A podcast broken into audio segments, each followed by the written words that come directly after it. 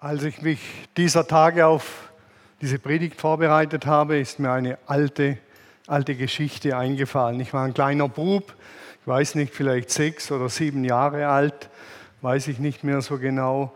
Und da wurde bei meiner Mutter äh, ein Knoten in der Brust diagnostiziert.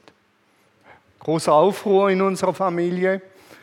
Und meine Mutter musste ins Krankenhaus, sie wurde operiert und zum Glück, Gott sei Dank, war der Knoten gutartig. Und dann hat mein Vater gesagt, übermorgen kommt eure Mama wieder heim. Und dann gibt es ein gutes Essen und dann machen wir ein Fest, so ein kleines Event. Event hat er natürlich nicht gesagt, aber so ein kleines Festessen. Und ab dann wird alles besser. Dann seid ihr viel freundlicher zu eurer Mama und ich werde nie mehr mit dir streiten. Und ab dann wird alles gut. So, das war die Hoffnung. Meine Mama kam nach Hause und wir waren so glücklich, dass die Mama wieder daheim ist. Und wir haben miteinander gegessen. Wahrscheinlich hat eine Tante gekocht von uns, was super Gutes. Wahrscheinlich lagen sogar Servietten neben den Tellern, was es sonst nicht gab. Und dann ging es eine Woche und zwei Wochen. Und irgendwie war der Zauber wieder verflogen. Und ich meine, so nach vier Wochen, ich müsste meine Brüder fahren, war alles wieder beim Alten. Meine Eltern haben gestritten, wir haben mit der Mama gestritten. Äh, es war bei uns so ein bisschen eine Kultur. Der Titel der Predigt lautet ja Weihnachten erleben oder Gott erleben, den Gott-Kick oder mit ihm leben. Jesus erleben oder mit ihm leben. Ich würde gern beides verbinden.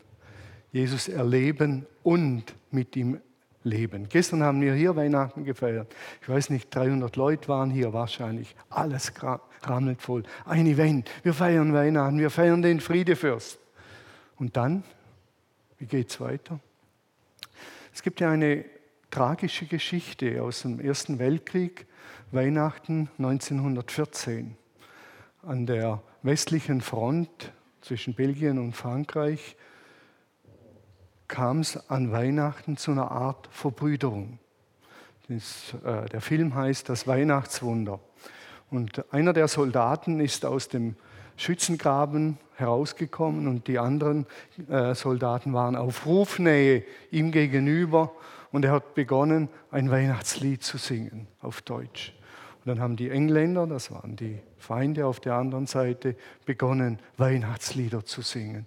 Und waren ganz bewegende Momente. Es gab Verbrüderungen, die haben Geschenke ausgetauscht, die an die Front geliefert wurden von den Engländern. Und die Deutschen haben Geschenke äh, ausgetauscht. Dann haben sie noch Weihnachtslieder gesungen, miteinander sogar Fußball gespielt. Man weiß nicht mehr so genau, was war an der Front.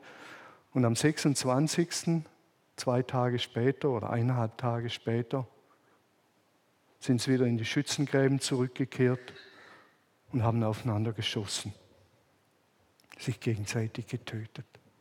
Weihnachten ein Event, ein großer Event hier in der westlichen Welt. Und dann hat das irgendwelche nachhaltigen Wirkungen in mir? in unserer Welt. Freue dich, Welt, dein König kommt. Und dann, es beschäftigt mich enorm. Wir kommen ja vom Evangelium von Johannes, die ersten 18 Verse, die dritte Predigt. Die erste Predigt war ja, am Anfang war das Wort und das Wort war bei Gott. Und dann kam die zweite Predigt mit dieser zentralen Aussage Weihnachten auf den Punkt gebracht, dass Johannes sagt, und das Wort wurde Fleisch und wohnte oder zeltete unter uns. Und wir haben seine Herrlichkeit gesehen. Wir sehen den Text gleich da vorne. Und zwei Verse später sagt Johannes, wir haben aus seiner Fülle genommen Gnade um Gnade, was der Andreas gesagt hat, was ihn berührt hat. Die Gnade, alles ist Gnade, dass Gott zu uns kam, dieser Schöpfergott in Jesus Mensch wurde. Alles ist Gnade, Gnade, Gnade, Geschenk, Geschenk. Und das hat seinen Grund. Denn ein Geschenk, wenn wir alle gleich beschenkt werden, führt nicht dazu, dass der eine sich über den anderen erhebt und sagt, guck mal, was ich bekommen habe. Ich bin halt ein besserer. Nein, alle sind beschenkt. Und wenn wir alle aus Gnade, nämlich unverdient etwas bekommen, hat keiner einen Grund, sich über den anderen zu stellen. Denn wir sind alle beschenkt, ohne dass wir etwas dafür geleistet haben. Das Wort wurde Mensch und lebte unter uns. Und Johannes fährt weiter und dann sagt er und zählt die Reaktion der Menschen damals auf. Und das gilt für heute und bis Jesus wiederkommt. Wie ist nun die Reaktion darauf, dass Gott in Jesus Mensch wurde? Dass das Wort Fleisch wurde oder der Wort, im Griechischen ist der Wort äh, maskulin, wurde Fleisch, hat unter uns gelebt, gezeltet. Und wie ist die Reaktion darauf? In Johannes 1, Vers 4 und 5 lesen wir dann, in ihm war das Leben. In ihm war das Leben und dieses Leben war das Licht für die Menschen. Das Licht strahlt in der Dunkelheit, aber die Dunkelheit hat sich ihm verschlossen. Da kommt endlich Licht in eine Sache. Das kennen wir. Jetzt ist mir ein Licht aufgegangen. Jetzt habe ich den Durchblick. Jetzt habe ich den Checker. Endlich kommt jemand, der bringt Licht in das Dunkel dieser Welt. In diese Zerstrittenheit, in dieses Elend, in diese Kriege, in all das Schwierige bringt endlich einer Licht. Und dann heißt es ganz einfach, und die Dunkelheit hat sich ihm verschlossen hat sich nicht geöffnet, blieb lieber dunkel. Wobei, wenn Licht kommt, kann das Dunkel nicht dunkel bleiben. Aber sie hat sich ihm nicht geöffnet. Und Licht ist ja ein starker Begriff im Johannesevangelium, in der ganzen Bibel, denn ohne Licht gibt es kein Leben. Wenn Jesus sagt, ich bin das Licht des Lebens, dann sagt er damit, ohne mich gibt es kein wirkliches Leben. Denn in der Dunkelheit gibt es kein Leben. Da wachsen keine Pflanzen, da wachsen auch keine Menschen. Und die Dunkelheit hat sich ihm verschlossen. Andere Übersetzungen, die sind berechtigt. Die Dunkelheit konnte das Licht nicht überwinden, nicht vernichten. Die Dunkelheit wollte das Licht auffressen, aber das geht nicht. Wenn wir hier noch so dunkel machen und da ist ein Licht, das brennt, das kann man nicht auffressen, verschlingen. Das geht nicht. Das ist eine ganz starke Aussage, aber die Dunkelheit, und die Übersetzung scheint gut so zu sein, hat sich verschlossen. Das ist ein Bild, verschlossen, zugemacht, dicht gemacht, das kennen wir. Ich habe dem das gesagt, aber der hat dicht gemacht, der hat zugemacht. Das hat ihn nicht erreicht.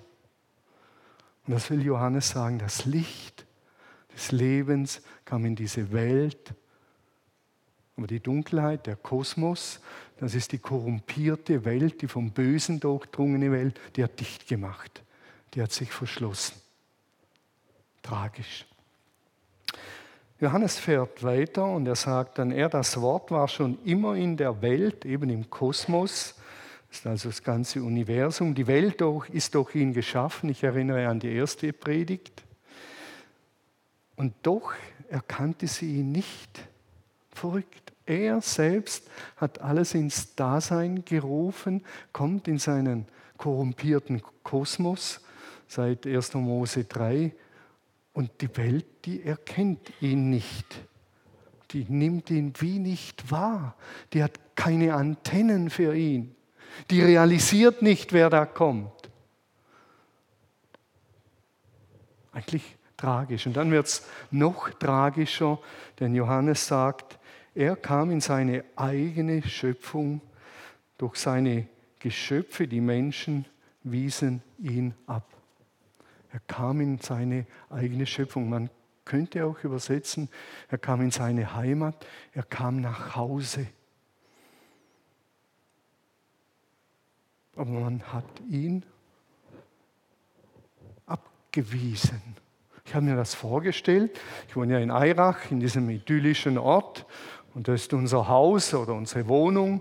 Und das stelle ich jemand zur Verfügung. Regina und ich stellen das jemand zur Verfügung, sind fünf Jahre im Ausland und kommen wieder zurück in unsere Heimat, in unser Dorf, in unser Haus, das uns gehört. Und die Eiracher machen die Schranken runter. Sagen, den kennen wir nicht. Was ist das für einer? Dann quälen wir uns durch zu unserem Haus und die dort wohnen sagen, wir kennen euch nicht. Was seid ihr für Typen? Was wollt ihr? Soll dein Haus sein? Kann ich mich nicht erinnern. Ich, wüsste ich doch. Keine Ahnung. Zieh weiter. Hau ab. Irgendwie verrückt, bescheuert. Er kommt in seine Heimat, er kommt nach Hause. Jesus kommt als Schöpfer, Teil des Schöpfergottes nach Hause.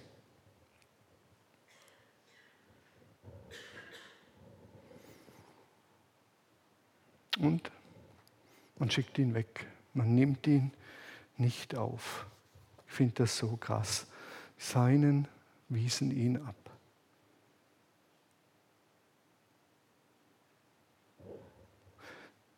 Eine große Tragik. Er kommt, will die Erde wieder dorthin bringen, wie er sie gedacht hat, und er wird einfach abgewiesen kenne dich nicht. Wer bist du? Was willst du? Und das zieht sich durch das ganze Johannesevangelium. Wer Johannesevangelium liest, Jesus predigt, er tut Wunder.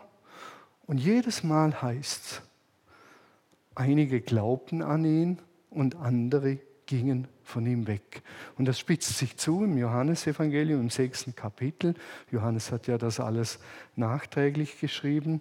Und dort äh, heißt es dann, daraufhin sprach Jesus auch die Zwölf direkt an.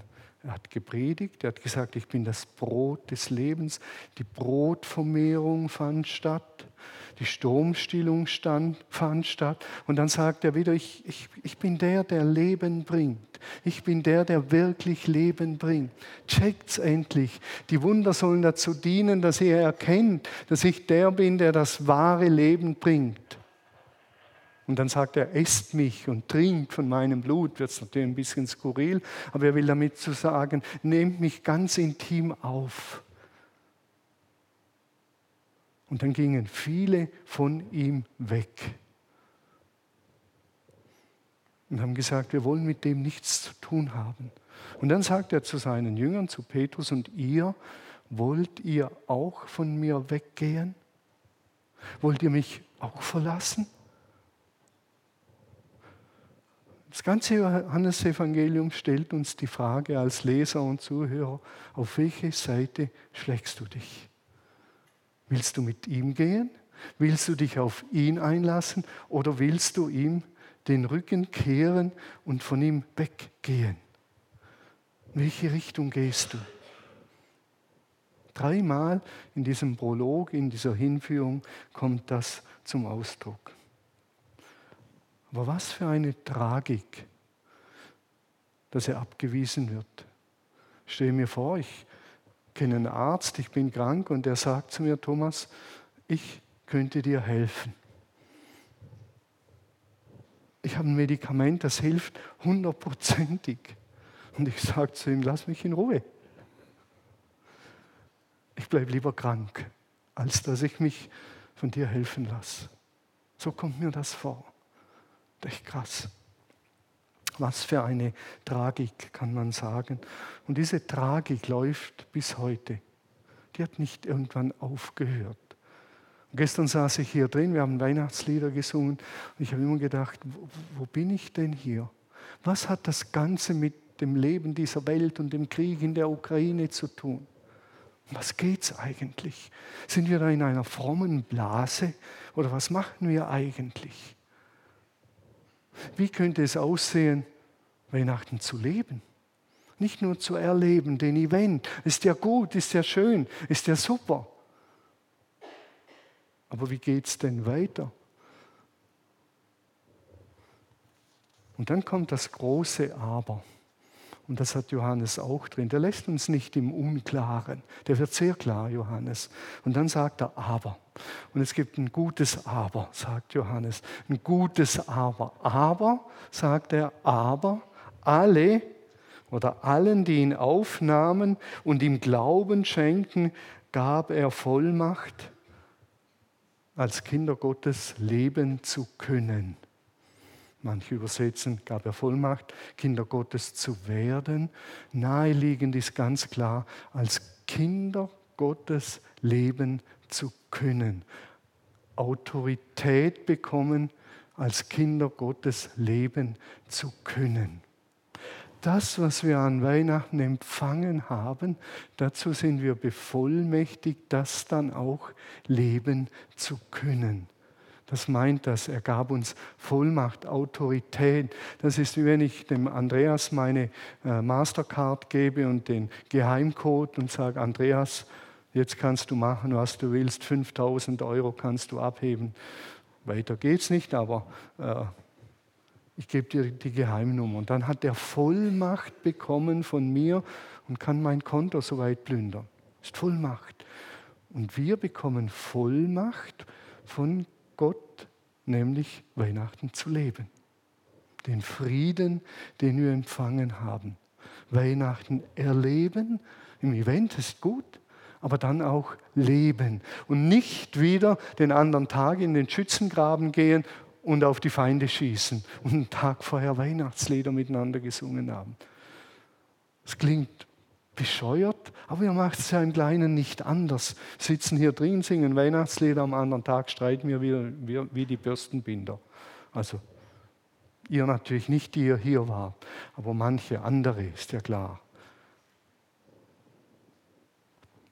Weihnachten erleben und mit ihm leben. Und Johannes sagt, aber wie viele ihn aufnahmen, denen gab er die Vollmacht, als Kinder Gottes zu leben oder Kinder Gottes zu werden. Und es ist wichtig die Formulierung, wir sind da nicht etwas und fertig, sondern alles ist im Werden.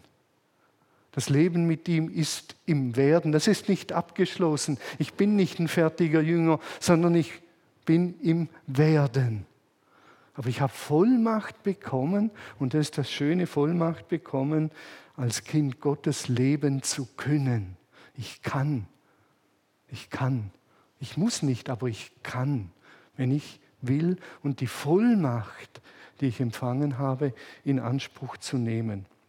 Was heißt es, ihn aufnehmen, an ihn glauben. Das sind ja die Schlüsselworte hier. Ihn aufnehmen, an ihn glauben, an seinen Namen. Johannes meint nichts anderes und er sagt, in vollem Umfang an die Selbstoffenbarung von Jesus glauben, darauf vertrauen. Und das beginnt eben an Weihnachten. Weihnachten, dass Gott in diese Welt kommt als Mensch, ist Gnade. Dort beginnt's. Wir sind von Weihnachten ans Kreuz gesprungen und haben gesagt, okay, Gott kam in die Welt, in Jesus, damit er für unsere Sünden stirbt. Das war's. Das ganze Leben vollumfänglich vom ersten Tag und vor der Geburt, nämlich erste Predigt, als er seine Präexistenz auf Seiten des Schöpfers war, nicht zu den Geschaffenen gehört, der kam und der wird klein. Das ist so wichtig, dass wir sagen, dieser allmächtige, große Schöpfergott wird in Jesus klein, bedürftig. Dort beginnt es für uns, Weihnachten erleben und leben, nicht erst am Kreuz. Das Glaubensbekenntnis hat leider abgekürzt, verrückt. Ich glaube an Gott, den Vater, den allmächtigen Schöpfer des Himmels und der Erde und an Jesus Christus, seinen einzigartig geborenen Sohn, empfangen durch den Heiligen Geist, geboren von der Jungfrau Maria und dann gelitten unter Pontius Pilatus. Verrückt. Von der Geburt direkt ans Kreuz. Johannes würde sagen, nehmt diesen Jesus vollumfänglich wahr Nehmt diesen Jesus, wie er gelebt hat, auf. Wenn ich das Glaubensbekenntnis bete jeden Morgen, dann springe ich von der Geburt nicht zu Pontius Pilatus, sondern mein Bekenntnis ist, Reich Gottes gelebt und die Menschen geliebt. Das hat er getan auf einzigartige Weise. Und dann kommt der Ausfluss dieser Liebe ist, dass er ans Kreuz geht. Johannes sagt, ihr müsst den ganzen Jesus, seine Geburt, seine Kleinwerdung, sein Leben vollumfänglich, nicht abstrakt glauben, ich glaube daran, sondern euch darauf einlassen, sagt Johannes. Das Ganze, was Jesus getan hat, wie aufnehmen. Mir hat jemand 200 Euro geschenkt, speziell für dich. Und er hat gesagt, jeder Mann braucht eine Schwarzkasse. Also sag's deiner Frau nicht, das ist die schwarze Kasse für dich, das braucht's. Funktioniert bei uns nicht. Ich habe es meiner Frau gesagt. Und das Aufnehmen heißt, ich lasse mich drauf ein. Sagt, er hat mir einfach 200 Euro geschenkt. Das finde ich eine super Sache. Was bewegt ihn dazu? Was will er mir mit auf den Weg geben? Wertschätzung.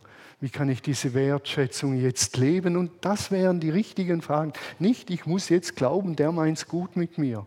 Vielleicht wollte er mich auch bestechen, keine Ahnung. Aber ich kann mich darauf einlassen, das, was er getan hat, aufnehmen. Die Selbstoffenbarung Jesu aufnehmen, die geschichtliche Figur. Und das hat natürlich damit zu tun, dass wir Johannes Evangelium zum Beispiel lesen und uns dieser Jesus begegnet. Und ich sage, Jesus, das verstehe ich nicht, das finde ich grandios. Weinvermehrung, das erste Wunder. Ich habe kurz darüber gesprochen, finde ich grandios, Jesus. So einer bist du, der Wein vermehrt. Du bist mir wirklich sympathisch, muss ich sagen. Und dann noch super guten Wein. Barbera haben wir gestern getrunken. Wahrscheinlich war der noch einen Zacken besser, den Jesus vermehrt hat. Das wäre, ich nehme mal auf, was der so vom Stapel gelassen hat und getan hat. Das nehme ich mal auf und dann schaue ich mal, wie das mich äh, verändert und transformiert. Johannes sagt dann weiter, das ist wieder Johannes, er sagt, ihr müsst ihn aufnehmen, an seinen Namen glauben. Und dann sagt er ganz einfach weiter, das werden sie nicht durch natürliche Geburt oder menschliches Wollen und Machen, sondern weil Gott ihnen ein neues Leben gibt. Das können wir nicht machen. Also Johannes sagt, ihr müsst etwas machen, was ihr nicht machen könnt. So einfach ist das Leben. Tut etwas, was ihr nicht könnt.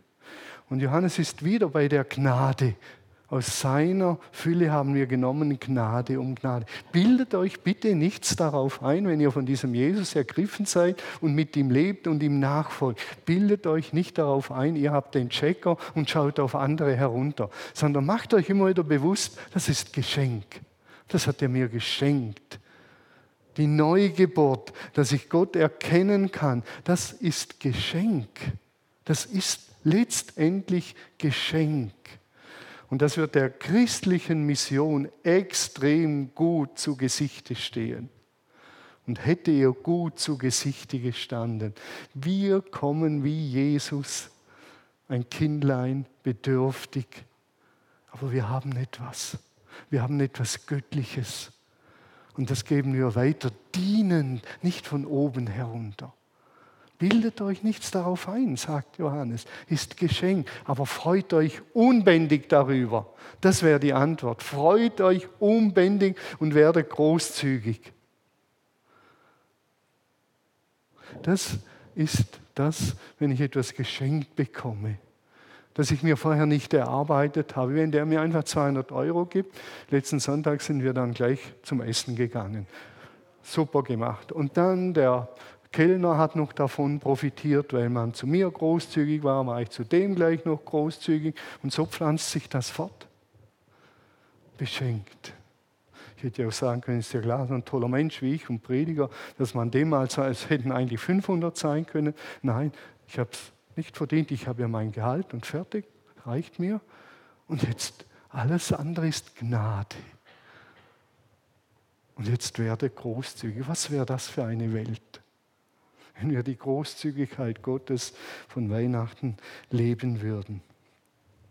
Dreimal sagt Johannes nicht, das könnt ihr nicht machen, das geht nicht, nicht durch den Mann, nicht durch natürliche Geburt, das geht nicht. Aber seid offen für diesen Gott. Seid offen, ladet ihn ein und sagt, Jesus, komm du in mein Leben. Komm in mein Leben und beginn du dein Werk in mir, wie immer das sein wird. Ich mache die Türen weit auf, macht hoch die Tür, die Tor macht weit. Wir machen die Herzenstüren ganz weit und sagen, Herr, komm du in mein Leben. Dann bin ich mal gespannt, was da abgeht. Und dann geht einiges ab. Aus Gott geboren, sagt Johannes, müsst ihr werden. Man könnte auch sagen, aus Gott gemacht werden, geformt werden von ihm. Zu etwas werden. Es soll etwas geschehen, sich ereignen in euch, das nur Gott kann. Aber er macht es nicht gegen euren Willen. Denn Gott, der Heilige Geist, der das ja bewirkt, ist ein Gentleman. Der Heilige Geist ist kein Raubvogel, der herunterstürzt und dann mit seinem Hakenschnabel mir ins Hirn hineinpickt, sondern der Heilige Geist ist eine Taube, die gebeten sein will, die landet dort, wo Frieden ist. Man könnte auch sagen, wiedergeboren werden, durchdringen zur göttlichen Natur, zu dem Göttlichen, das in uns steckt, das in uns hineingelegt worden ist. Das will der Heilige Geist bewirken, dass, sich, dass er dort andockt, in dem Göttlichen, das in jedem Menschen noch steckt, in jedem, aber nicht zur Entfaltung kommt, weil wir in einer korrumpierten Welt leben. Es ist eine göttliche Gabe. Und irgendwann, irgendwann dringen wir durch, dass ich sagen kann, ich bin Papas geliebter Sohn. Und damit meine ich den Papa im Himmel. Irgendwann dringen wir durch. Das kann man schon sagen, aber es muss wie von innen kommen, weil es der Geist bewirkt hat. Und dann geschieht extreme Veränderung und Transformation. Die Zeugung von uns unserem geistlichen Leben, dass wir Kinder Gottes sind, bleibt ein Geheimnis. In Johannes 3 lesen wir darüber im Gespräch mit Nikodemus. Und Nikodemus sagt, ja, Jesus, wie soll denn das gehen? Soll ich nochmals in den Leib meiner Mutter hineinschlüpfen und dann nochmals durch den Geburtskanal herauskommen? Wie soll denn das gehen? Und dann sagt Jesus, du bist ein Lehrer in Israel und du weißt das nicht. Eine schöne Antwort. Aber die hilft nicht so richtig weiter, weil es ein Geheimnis bleibt. Es bleibt ein Geheimnis. Und in einem Geheimnis können wir unterwegs sein. Das können wir nicht lüften, aber unterwegs sein. Fragende, Suchende und sagen, Jesus, wie geht das? Und jetzt schenk mir diese Neugeburt. Schenk sie mir neu. Ich nehme dich auf in aller Bescheidenheit und Demut und tu du jetzt dein Werk an mir. Die Taufe spielt auf dem Weg eine große Rolle, das Abendmahl. Dort nehmen wir Jesus ja auch immer wieder auf, ganz persönlich, indem wir Brot essen und Wein trinken. Also wie, wie, wie, wie ihn essen. Das ist was ganz Besonderes. Deshalb gebraucht er diese Metaphern. Essen und trinken. Der Mensch lebt nicht vom Brot allein, sondern von jedem Wort Gottes, das er aufnimmt, das er isst, das er trinkt, verinnerlicht, würde man sagen, meditiert, bewegt in sich drin. Unser Schritt ist, dass wir Jesus aufnehmen, uns mit ihm sehr intensiv beschäftigen, mit ihm ins Gespräch kommen, ihn aufnehmen. Das geschieht wahrscheinlich jeden Tag x-mal, dass wir beten und sagen, Jesus, wirke du in mir. Wirke du in mir diese Liebe, die wir an Weihnachten empfangen haben. Wirke du mit mir und durch mich. Das will ich erleben. Es ist ein einfaches Gebet. Das kann jeder beten. Im Stehen, im Sitzen, im Knien kann man sagen, Jesus, ich nehme dich auf, was immer das heißt. Wirke du jetzt in mir. Wirke du durch mich und wirke du mit mir. Tu dein Werk in mir durch deinen guten Heiligen Geist. Und ich garantiere, Jesus wird dieses Gebet erhören. dann geschieht etwas. Vielleicht in dem Moment, vielleicht im Vierteljahr, vielleicht im halben Jahr sage ich, hey, da hat es Veränderung gegeben in meinem Leben. Finde ich ja verrückt. Finde ich verrückt, was da geschehen ist. Sich ihm öffnen, ganz bewusst, das ist unser Part. Ihn ganz bewusst aufnehmen. Nicht ihn benutzen zur Selbstoptimierung. Es gibt ja auch so eine christliche Selbstoptimierung, dass ich dann so sein will, wie ich denke, dass ich sein müsste. Ich weiß das von meinen Anfängen, da habe ich mit Gewalt an ein paar Stellschrauben in meinem Leben geschraubt, bis Jesus irgendwann gesagt hat, Thomas, das ist in drei Jahren dran und das ist in fünf Jahren dran. Jetzt ist was ganz anderes dran. Lass dich bitte auf das ein, was ich bei dir jetzt verändern will. Jetzt. Du bestimmst nicht, was verändert werden soll, denn ich habe den besseren Überblick als du. Und dann lässt man sich darauf ein und merkt, hoppla, da verändert sich tatsächlich was. Am anderen kann ich schrauben und drehen und tun wie ein Blöder. Passiert nichts, aber dort, wo er am Werk ist, dort geschieht etwas. Wir haben immer Angst, uns zu verlieren. Wenn wir uns Jesus wirklich hingeben und sagen, Jesus sei du Herr in meinem Leben, dann haben wir Angst, wir verlieren unsere Identität und unser Ich. Ich kann euch beruhigen, wir haben unsere Identität und unser Ich schon lange verloren. Wir haben es nämlich die meisten gar nicht gefunden. Wir sind immer, wir sind immer Teil einer Gesellschaft, die uns sagt, wie wir sein sollen, die uns vorgibt, wie wir sein sollen. Und dann nehmen wir das, was uns die Gesellschaft sagt und meinen, das wäre ich. Das bin ich nicht. Das ist der, von dem man sagt, dass ich so sein sollte. Es gibt im Moment in Mannheim ein ganz tolles Projekt, das Mannheimer äh, Projekt Snow White, also Schneewittchen. Lass dich nicht verführen. Und das finde ich spannend. Snow White, lass dich nicht verführen. Das sind junge Frauen überwiegend, die mit äh, äh, Essprobleme haben, weil Instagram vor allen Dingen ihnen sagt, wie sie aussehen sollten. So wäre es ideal. Und dann machen die daraus, so will ich sein, das bin dann ich. Das bin nicht ich, das ist mein kleines Ich, das vom sozialen Umfeld gespeist wird und das soziale Umfeld und unsere Kultur sagt mir, wie ich sein soll. Gott ist eine ganz andere Nummer. Wenn ich mit Gott lebe, ihn aufnehme, dann ist die Chance groß, dass ich zum wahren Selbst finde. Und nicht das, was die Kultur mir eingibt. Und viele, viele junge Mädchen haben so Probleme in diesem ganzen Bereich von Aussehen und Figur. Und das Mannheimer Projekt hilft ihnen vor allen Dingen, lass dich nicht verführen von den Bildern im Internet, die helfen ihnen vor allen Dingen mit dem Internet, mit den ganzen Dingen gut umzugehen. Weil man sagt, denen wird das vorgegaukelt, wie sie sein sollten, was sie aber überhaupt nicht sind. Und wir haben immer Angst, wenn wir uns auf diesen Jesus einlassen, verlieren wir uns. Nein, dann finden wir uns, dann finden wir unser wahres Selbst. Davon bin ich überzeugt. Dann finden wir es.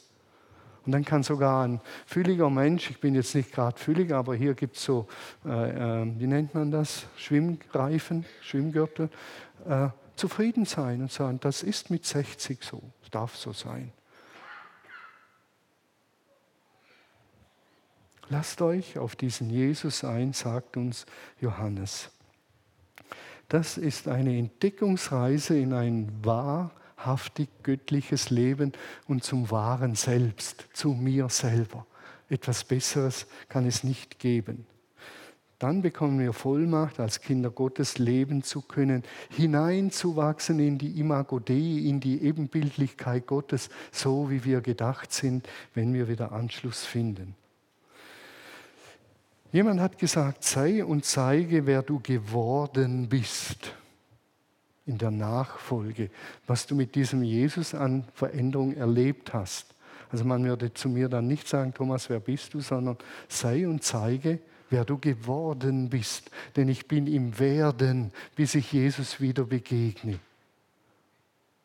Bin ich auf dem Weg, Kind Gottes zu werden? Ihm nachzufolgen, weil ich Vollmacht von ihm bekommen habe, so leben zu können. Und dann könnte ich sagen, ich kann euch zeigen, wie Jesus mir geholfen hat, mit meinem Jähzorn umzugehen, besser umzugehen, anders umzugehen, sogar die Energie zu nutzen, die im Jähzorn steckt. Er hat ihn mir nicht weggenommen, aber er hat die Energie mir geholfen, die Energie zu nutzen. Wenn er sagt, Thomas, du bist so und ich habe dich so gemacht, jetzt nutzt die Energie. Oder wie man mit Beleidigtsein fertig wird wenn man ihn schalten und walten lässt. Sei und zeige, wer du geworden bist. Es gibt viele Beispiele in der Geschichte, äh, die unglaublich bewegend sind, wo Menschen eben diesem Gott begegnet sind. Einer ist John Newton, der Kapitän auf Sklavenschiffen war, der in Seenot geriet, zu Gott rief er wurde gerettet und ab dort hat er sein Leben verändert. Er hat seinen Job aufgegeben als Kapitän und er wurde mit William Wilberforce einer der führenden Gestalten, die gegen, gegen die Sklaverei gekämpft haben. Vorher hat er sein Geld damit verdient, weil er eben diesem Gott begegnet ist, der transformierenden Kraft. Das Evangelium von Johannes ist das Evangelium der Vergöttlichung. So werden wir Gott ähnlicher. Und das sollen wir ja. Paulus sagt, werdet Nachahmer Gottes. Und eines der sichersten Zeichen auf dieser Reise ist, wenn man so ab 35, 40 beginnt, aber schon vorher, beginnt zu realisieren, dass es im Leben nicht um mich geht, um den kleinen Thomas, um mein kleines Ich, sondern dass ich Teil bin eines Größeren. Das ist der Weg, den der Heilige Geist führt und sagt, Thomas, du bist Teil eines Größeren. Und jetzt leiste deinen Beitrag, damit das Größere gelingt. Und weil du Teil bist, gelingt auch dein Leben. Das ist das wahre Selbst. Ein spannender Prozess. Man muss nur ins Leben schauen und sagen, sehe ich die anderen auch in meinem Leben? Meinen Arbeitskollegen, meine Familie? Sehe ich die Ukraine? Sehe ich Russland? Sehe ich all die Dinge? Berührt mich das noch oder bin ich immer noch gefangen in meinem kleinen Selbst? Und dann kommt die transformierende Kraft der Liebe. Ich habe dieser Tage den Brief von Rebecca Merkel gelesen, die gerade hier ist, die in Tansania ja weilt, unterwegs ist, äh, äh, dort arbeitet und ganz wertvolle Entdeckungen gemacht hat. Ich hoffe, viele lesen diesen Brief und dort schreibt sie, wir Deutsche sind wahre Weltmeister darin, uns um Dinge zu sorgen, die nicht in unserer Hand liegen. Um all das sorgen wir uns. Und dann sagt sie, die Tansanier sind mir ein großes Vorbild, äh, Gott im Gebet alles hinzulegen und ihm zu vertrauen. Mit anderen Worten, sie hat ein paar Geschichten drin, wo man die Leute einfach beten. Gott die Dinge hinlegen, ihn aufnehmen, ihn einladen, mit ihm ins Gespräch kommen und nicht alles selber managen wollen. Finde ich hochspannend. Und so endet das Johannesevangelium und so ende ich meine Predigt, indem Johannes sagt, und das hat wieder mit Weihnachten zu tun, und zu seinen Jüngern spricht, Friede sei mit euch. Friede sei mit euch. Und dann sagt er, das lassen wir dann gerne weg, wie der Vater mich gesandt hat, so sende ich euch in diese Welt. Und das beginnt an Weihnachten bei der Geburt und das führt über das Leben, das ich gelebt habe, wie der Vater mich gesandt hat, bis dorthin, dass ich mich opfere für ein größeres Ganzes, damit diese Welt wieder heil wird. So sende ich euch. Und dann kommt dieser schöne Satz und er hauchte sie an, er hauchte sie an. Und was sagt er? Empfangt den Heiligen Geist, der euch zu diesem Leben befähigt. Und das wünsche ich euch. Friede sei mit euch. Der Friede, den Gott schenkt, durch Weihnachten ermöglicht wird. Und ihr werdet bevollmächtigt durch diesen Heiligen Geist, diesen Frieden zu leben. Gibt es eine bessere Nachricht, dass es besser wird auf dieser Welt? Und unsere Aufgabe ist es, die Hände auszustrecken und zu sagen, Jesus, ich nehme dich auf, vielleicht mit zitternden Knien. Das ist mein bescheidener Beitrag. Und jetzt tu dein Werk in mir und durch mich und mit mir in dieser Welt, damit dieser Friede sich ausbreitet.